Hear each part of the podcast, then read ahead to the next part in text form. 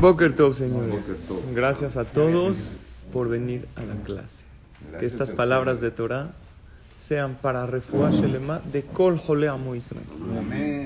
Y para Berajá y Atzlajá de todos ustedes y sus familias y todo Israel. Estudiamos que hubieron dos veces que el pueblo de Israel se quejaron por falta de agua. La primera vez, en realidad, tenían sed y pidieron agua. Pero la segunda estuvo peor. Se quejaron y por eso les dio sed. ¿Entendieron? Eso lo estudiamos la clase pasada. Llegaron, oye, no hay agua, Moshe. Eh, se empezaron a quejar y les dio sed por la queja. Por la ansiedad. De Por la ansiedad, no por tenía. querer. Vean lo que dice la Gemara. de Miriam. Cuando ya no estuvo Miriam, es la tercera. Esa vez. es sí, más adelante. Entonces de aquí es lo que quiero hablar hoy. Lo bueno atrae más bueno a tu vida. Y la queja y el pensar en el problema atrae más problemas, Barminan, y agranda el problema actual, que a lo mejor no es tan grande, pero uno quejándose todo el tiempo del problema, lo hace de este tamaño, cuando a veces de este. Vean lo que cuenta la Gemara en Masejet Berajot, en la página 60. Dice así: Aut almida de Abacazil Batre, Beshuka de Tzion. Había un alumno, estaba su jajam caminando adelante en el Shuk, en el mercado de Tzion. ¿Cuál es ese? Un mercado. Vio Rabbi Ishmael Hazie de Kamefajed. Lo vio al alumno Mefajed, ¿qué es Mefajed? Temblando de miedo. Volteaba, jajam, Amarle, Hatat, eres un pecador tú. Eres un pecador. ¿Por qué tienes miedo? Dijti, pajadu betzion hataim. ¿Sabes de dónde viene el miedo? De los pecados. Cada vez que uno peca, mete miedo en su corazón. Uno come taref, mete miedo. Uno habla la shonara. Dijo, tú eres un pecador. ¿Por qué tienes miedo? El alumno le dijo, pero jajam, Amarle, Shelomo Amelech dice, Ashre Adam Mefajet Tamid, bienaventurado la persona que siempre tiene miedo. Entonces dice el rey Salomón que es bueno vivir con miedo. Le dijo al Jajam, no, no malinterpretes. Amarle a. Miedo a la Torah, ¿qué significa? A lo mejor no estoy bien con Dios, a lo mejor me estoy enojando mucho. Oye, me da miedo, estoy hablando mucho la Shonara. No es miedo, miedo que no esté viviendo bien mi vida. Ese es el. Pero tú que tienes miedo. No, pues jaja, mire, nos pueden robar, nos pueden. Le dijo, no, aquí, si tú estás con Dios, es seguro. Yo les dije que este es un país seguro. ¿Sí o no? Seguro te asaltan, seguro te roban, seguro te estafan. ¿Eh? ¿Es un país seguro no? Le dijo el el único miedo positivo, ¿cuál es, Carlos? Miedo a no estar viviendo la vida correctamente. Pero miedo a los problemas, no. Miedo, oye, y si mi carácter no lo he pulido, oye, y si puedo hacer, propagar más la unión familiar y no lo he hecho. Oye, a lo mejor tengo miedo si mi parnasá Dios me la mandó para ayudar gente y todavía no lo he hecho correctamente. Eso es un miedo positivo, no un miedo que te hace sentir impotente. Porque un miedo que te hace sentir algo malo, jala eso malo hacia ti. Otro más así. Yehuda Barnatán Abashakil Beazil Batre de Ramamnuna. Yehuda Barnatán estaba detrás de Ramamnuna. Entonces, Itnah, este Yehuda Barnatán, como que suspiró.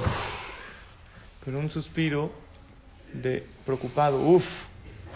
De Oh. aburrimiento. No de aburrimiento, como que de preocupación, de sufrimiento. Uf. Entonces le dijo el jajam, amarle, y Surim vaya Gabriela, tuya, no sé qué quieres traer sobre ti problemas. Dijo, ¿por qué me dices eso, jajam? Dichtiv ki pajat, pajati, vayetani, vasher, yaboli, dice el pasuk en yo. Cuando una persona teme de algo, sufre mucho de algo, lo que uno teme lo jala. Y le dijo lo mismo, vea que te iba a ser Adam Mefajetamid. Pero Shlomo le dijo que es bueno tener miedo. Le dijo, no, Aube Dibretora que ti. Si uno tiene miedo en cosas espirituales, si uno tiene miedo de Dios, pero temor positivo de Dios. No me va a castigar, no. Temor, mira qué grande es Hashem, me ha dado tanto en la vida, ¿Llené las expectativas de lo que Dios quiere de mí o no? Eso es un miedo bueno. Pero miedo a los problemas los agranda cada vez más. Hay un jajam, se llama Rab Biderman. Este jajam escribe, cuenta de un admur que la gente le mandaba a pedir verajot. Le mandaban cartas o iban a su, con él a su oficina y le dejaban nombres. Este jajam se llamaba Rab Menachem Mendel en una Keilah en Europa. Y él dice, cada año él recibía de una cierta Keilah, de una comunidad, Jajam pida por nosotros porque está muy mala situación. Cada año Erev Rosh Hashanah recibía una carta para que pida el Jajam tefilá por ellos. ¿Tiene algo de malo? No, están pidiendo. El Jajam dijo, sí tenía algo de malo. Porque ellos no nada más pedían, pida tefilá para que esté bien la economía de este lugar. No. Toda la carta eran quejas. Aquí nos va muy mal. Y la firmaban los directivos de la comunidad. Hace cientos de años, no habían mails, como el man nos va muy mal, no tenemos dinero. Y era verdad. No es que no tenían para comprar coches o para viajar o para lujos, no tenían para comer. Les iba muy mal económicamente. El jajam dijo, se me hace raro que llevan tantos años pidiéndote fila. Son gente creyente y Dios no les contesta. ¿Por qué no mejora la situación de ahí? Mandó a llamar el jajam al rab de esa Keilah, de esa comunidad. Le dijo, ¿sabes qué? Este año tienes que fortalecer en ellos el tema de la gratitud. Me preguntó ahorita Isaac si es bueno este libro. Es de Rabarus. Las puertas de la gratitud. Empezar a ejercitar en la vida el ver lo positivo, el estar contento, el entender, esta es mi situación. Tienes de dos. Claro, tienes que pedirte fila y esforzarte que cambie, pero en lo que cambia, puedes o poner resistencia o aceptar y decir, Dios por algo lo mandó. El año que entra, no mandaron la carta de quejas. De ¿Qué pasó con la situación de ese lugar? Baruch Hashem cambió y empezó a florecer. Y dijo el Jajam, yo sabía que el tema que Dios no les contesta su tefilá, porque ellos me piden verajá y ellos piden tefilá, pero lo que predominaba en ellos era una inaceptación y una queja interior en la situación en la que ellos se encontraban. Y así las tefilot no funcionan cuando uno se acerca delante de Dios a pedirte fila, pero está lleno de quejas, entonces el quejarse por los problemas, como dijimos, el pueblo de Israel, se quejaron y por eso les dio sed. Cuando llegaron todavía no tenían sed, pero llegaron y qué? No había agua. No había agua, eh, ¿qué vamos a hacer con el agua? Nos, va a dar sed, nos vamos a morir de sed. Y hablaron de morir de sed cuando acababan de tomar agua. Pero ellos en qué estaban pensando? ¿Cómo le vamos a hacer después? Después, ¿cuál es el problema? Si está contigo Dios y tú estás con Él, ¿cuál es el problema de después? A Kadosh Baruj te puede mandar. Y ese año no llegó la carta de quejas y Baruch Hashem les fue muy bien. Así dijo el Jajam. Cuando una persona llega a su casa, a su hogar, ahorita tenemos un Shabbat precioso. ¿Cómo se llama este Shabbat? Shabbat Shirah. Este Shabbat el cántico. Y este Shabbat nosotros vamos a poner un ambiente bueno en nuestra casa. Porque ya hemos dicho mucho que lo que tú lees en la Perashá esa semana influye en tu vida. Una persona llega a su casa con una sonrisa en la boca y da buena, llega a contar buenas noticias. Llega a contar buenas noticias. Llega una vez un hombre y le dice a su esposa, tengo dos noticias, una buena y una mala. La buena es que ya dejé las drogas, pero la mala es que no sé dónde. Las dejé, estoy buscando. Ya no como caliente en la calle. Espero que se enfríe. El pensar en el problema todo el día tiene tres desventajas. Número uno, la persona se afecta. Está todo el día pensando en su problema o en sus problemas. La depresión, La depresión lo trae después, lo tira en la cama. número dos, fortalece el problema. ¿En qué está pensando?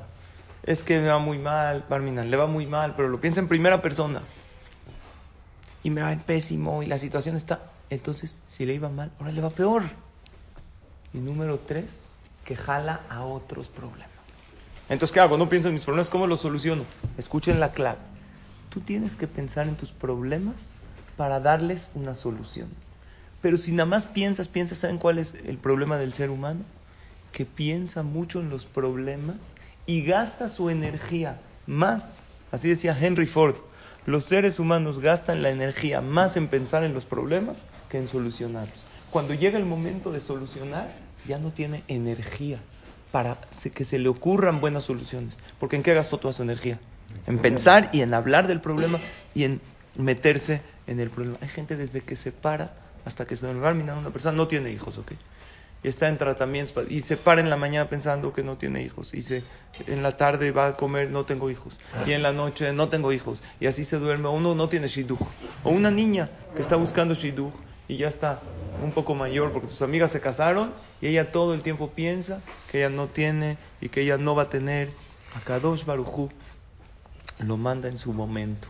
En los tiempos de Dios son perfectos. ¿Cómo Dios abrió el mar en esta playa? Se abrió todo, pasen.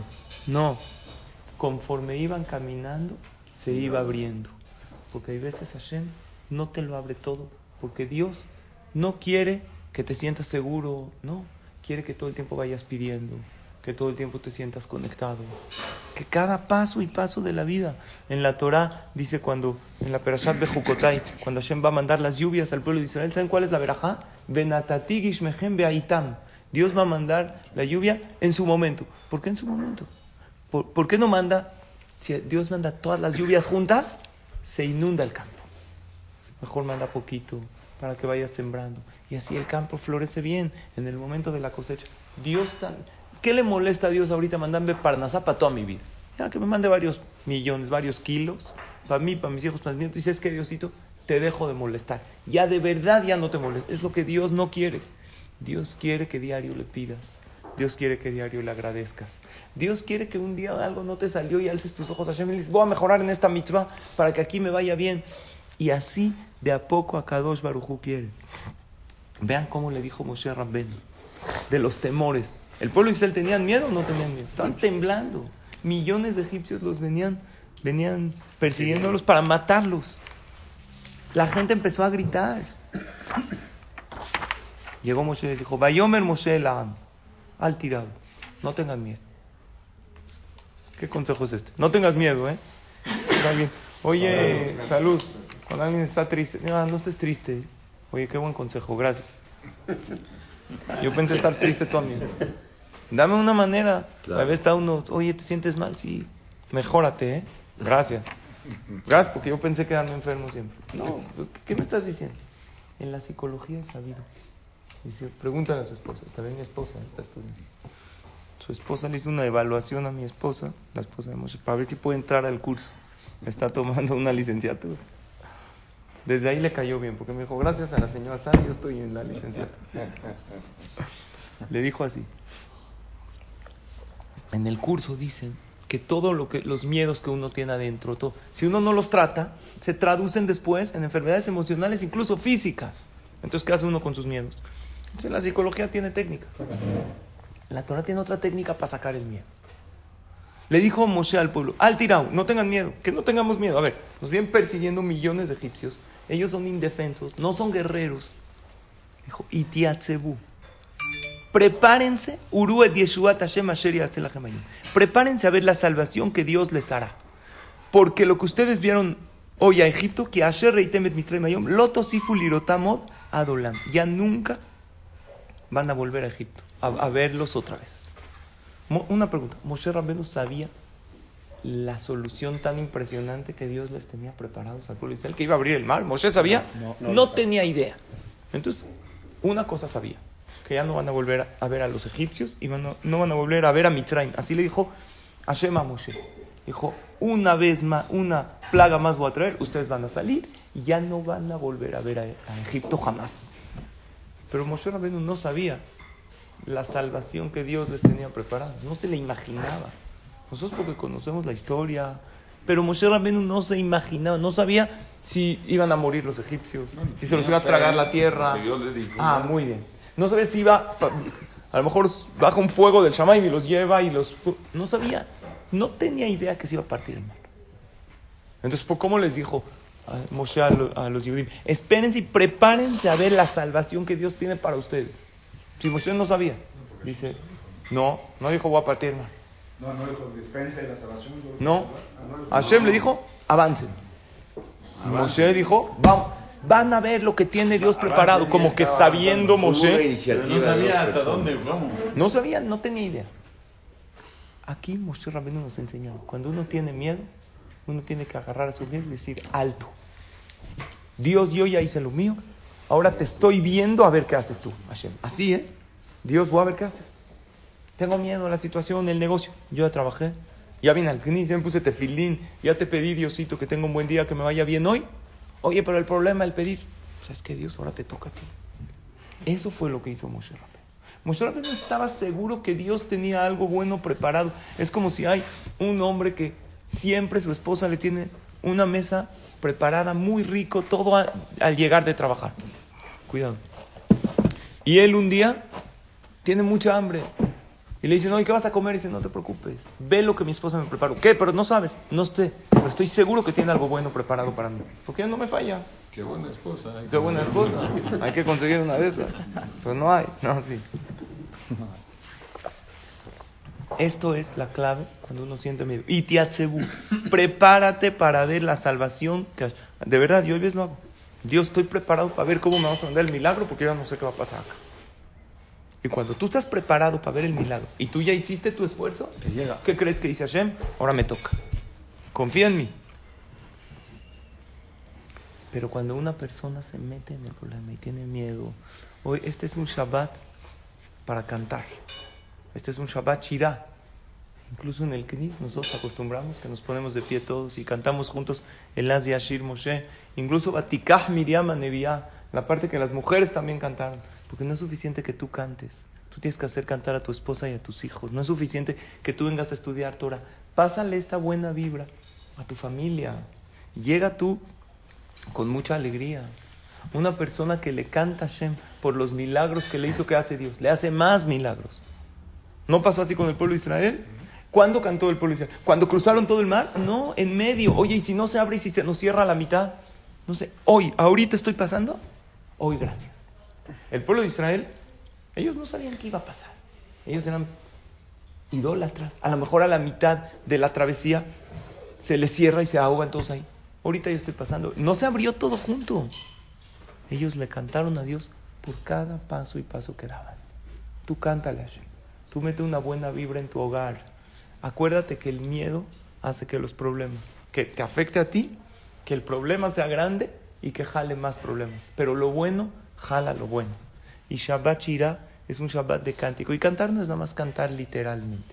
Cantar es realmente sonreír, realmente agradecer. Es un Shabbat, este Shabbat Shirah, tú puedes jalar un milagro del Shammai. El pueblo de Israel con su cántico hizo que el mar se abra todo. Y el pueblo de Israel con su agradecimiento y con su fe en Hashem hizo que el man baje del Shammai. ¿Se acuerdan que dijimos que es una segulá de Parnasá muy buena? ¿Qué cosa? Comer una manzana. Háganla este hoy en la noche, ¿eh? Hoy en la noche, cada ley Shabbat, comer una manzana y le partes, le das a todos tus hijos, les estudiamos en la clase, que es segulá de Parnasá y protección toda la semana, por porque la manzana recuerda, hace alusión al pecado de el Etzadat, que no fue con manzana, fue con etrog, pero según la Kabbalah están relacionados. Y al comer la manzana, Adama Rishon no se esperó, yo sí me espero. Verá cómo después de Kiddush, después de Birkat Hamazon, en el postre, que uno dice Verajá, y ahí a Kadosh Baruj realmente le, recuerda, la- el peque- ¿sabes por qué Segulá de Parnasá? ¿Quién fue la primera que pecó? ¿Quién fue? Con todo respeto a las mujeres. Javá desobedeció a Hashem. Si a Dios desobedeció, ¿tú crees que a ti te va a hacer caso? Menos. Entonces, ¿qué te enojas cuando te hace? A Dios no le hizo caso. Es que Jajam no me hace caso. Yo le dije, pues no, no hace. Si a Dios no le hizo caso, pues tú qué. ¿Entiende? No te hizo caso, ¿qué pasa? Dios no destruyó el mundo. Dios dijo, está bien. La persona no obedece al 100%. Es un Shabbat que tiene que haber una armonía, que no tiene que haber un pleito, que no tiene que haber una discusión. Ya les dije, la única manera, hay dos maneras de no tener una discusión con una mujer. De ganarle la discusión a una mujer. O no tener la discusión o no tener la mujer. Pero si hay, no hay manera. ¿Conocen la fábula de, del leñador que perdió su hacha? Hay una fábula conocida. Cuentan que en una ocasión había una, es una mujer. Una mujer que necesitaba leña para su cocina. Vivían en los campos. Entonces sale a talar con su hacha. Y de repente en lo que está talando, ¿qué pasó, Jaim? Se le cae su hacha al río. Empieza a llorar, a llorar. Después se le presenta a Dios. A la mujer le dice, mujer, ¿qué pasó? Dijo, que se me cayó mi hacha en río. Y yo necesito leña. Le dice Dios, no te preocupes. Entra Dios al río y de repente saca un hacha de oro. Y le dice, ¿esta es tuya, mujer? Le dice, no, Dios, esta no es la mía. dice, espérate. Se mete otra vez, saca una de plata, toda de plata. Le dice, ¿esta es tuya, mujer? Dice, no. Dice, espérate. La puso la de oro y la de plata ahí. Se mete y saca una de madera con hierro, así barata. Dice, ¿esta es la tuya? Esta es. La verdad, Dios le dijo, me sorprende tu honestidad. Por lo tanto, te voy a mandar a tu casa con el hacha de oro, de, plata, y la barata. Esta mujer llega a su casa con tres hachas, está feliz. Le dice su esposo, ¿de dónde la sacaste? Le dice, no sabes lo que me pasó. En el río, así, se me cayó, se me presentó Dios. Dice, no puede ser. Dijo, a ver, enséñame dónde fue. Llega, acerca a su esposo, dijo, mira, ¿qué fue en el río? El esposo está ahí asomando, ¡pa! Se cae al río. Se cae, se empieza, la mujer empieza a llorar, no sabe nadar. Se presenta a Dios, le dice, otra vez tú, ¿cuál es el problema? Ya te di la sal. Dice, no, Dios, no sabes lo que me pasó. Mi esposo se cayó aquí. Dice, no te preocupes. Se mete al río, le saca Brad Pitt así de las greñas. Dice, ¿es este o no? Sí. Y la mujer le dice, sí es este. Le dice Dios, no. Eres una mujer mentirosa. Este no es, el tuyo era todo, ya, es un gordo feo. Le dice, no, Dios, déjame explicarte. Si yo te hubiera dicho que no es Brad Pitt, lo hubieras dejado ahí, te hubieras metido otra vez y me hubieras sacado a Leonardo DiCaprio. Me dices, ¿es este? Y yo te hubiera dicho que no y me hubieras otra vez metido al río, me hubieras sacado a mi esposo y te hubieras sorprendido de mi honestidad y me hubieras mandado a mi casa con los tres. Y como yo, yo soy una mujer humilde, pero soy moral, no practico la poligamia. Entonces por eso te dije que sí. Dios se sorprendió de la honestidad de la mujer y la mandó a su casa con Brad Pitt. ¿Qué vemos de aquí? Que la mujer tiene tan buenos argumentos que hasta Dios le cree a la mujer. Lo acomodó. Lo acomodó. La lección es la siguiente. Que una persona tiene, había un hombre, llegó a su casa, así, todo así, del trabajo. Su esposa le dice, ven para acá, pa, pa, dos cachetadas. Le dice, ¿pero qué hice? No hice nada. Le dice, imagínate si hubieras hecho. ¿eh? Aquí no puedes hacer. lo bueno jala lo bueno. La alegría jala alegría. El positivismo jala veraja. Y Barminan lo contrario, lo contrario. Si una lección aprendemos del pueblo Israel en el desierto es que cada vez que se quejaron les fue peor. Nunca pasó que se quejaron. Dios dijo, ay, sí. No, con problemas. Pero cuando cantaron, Dios les dio más y más. Y... Ah, si Ashir Moshe une Israel, ah, no hay problema. Ay, les va a ver a les abrió todo el mar. Está escrito que en el mar se salieron árboles, frutales, se llenaron de oro. La Gemara dice, Gedolá bizatayam, mi bizat mitzrayim. Juntaron más en el río de lo que los egipcios. Porque contamos que los egipcios entraron al Yamsuf con carretas con oro y plata. ¿Por qué? Porque ellos querían acordarse para qué vamos hacia ellos. Vamos por nuestro oro. ¿Qué hizo Hashem? El oro, la plata, todo eso debería de hundirse. Milagrosamente todo eso flotó. Y el pueblo de Israel se llenó de oro y de plata. Porque el cántico jala bueno. Lo bueno jala bueno. El canto jala canto. El miedo jala miedo. Y el pensar en los... Sí piensa, pero para darle solución. Pero tenerlo en tu pues no le habían quitado todo el oro a los egipcios cuando fue el... No, no se llevaron un poco y no tanto. Eh, les dejaron mucho. Ellos eran, todo, eran súper millonarios. ¿De dónde se millonarios? De Yosef, porque Yosef vendió comida y pensar en el problema, pero no para darle solución. Así hay gente por deporte, todo el día pensando en el problema y hablando del problema, lo fortalece y lo hace más grande. Por lo tanto, aprovechemos Shabbat Shira, Shabbat de milagros, Shabbat de positivismo, Shabbat de canto, Shabbat de Shalom Bait. Eso es la manzana.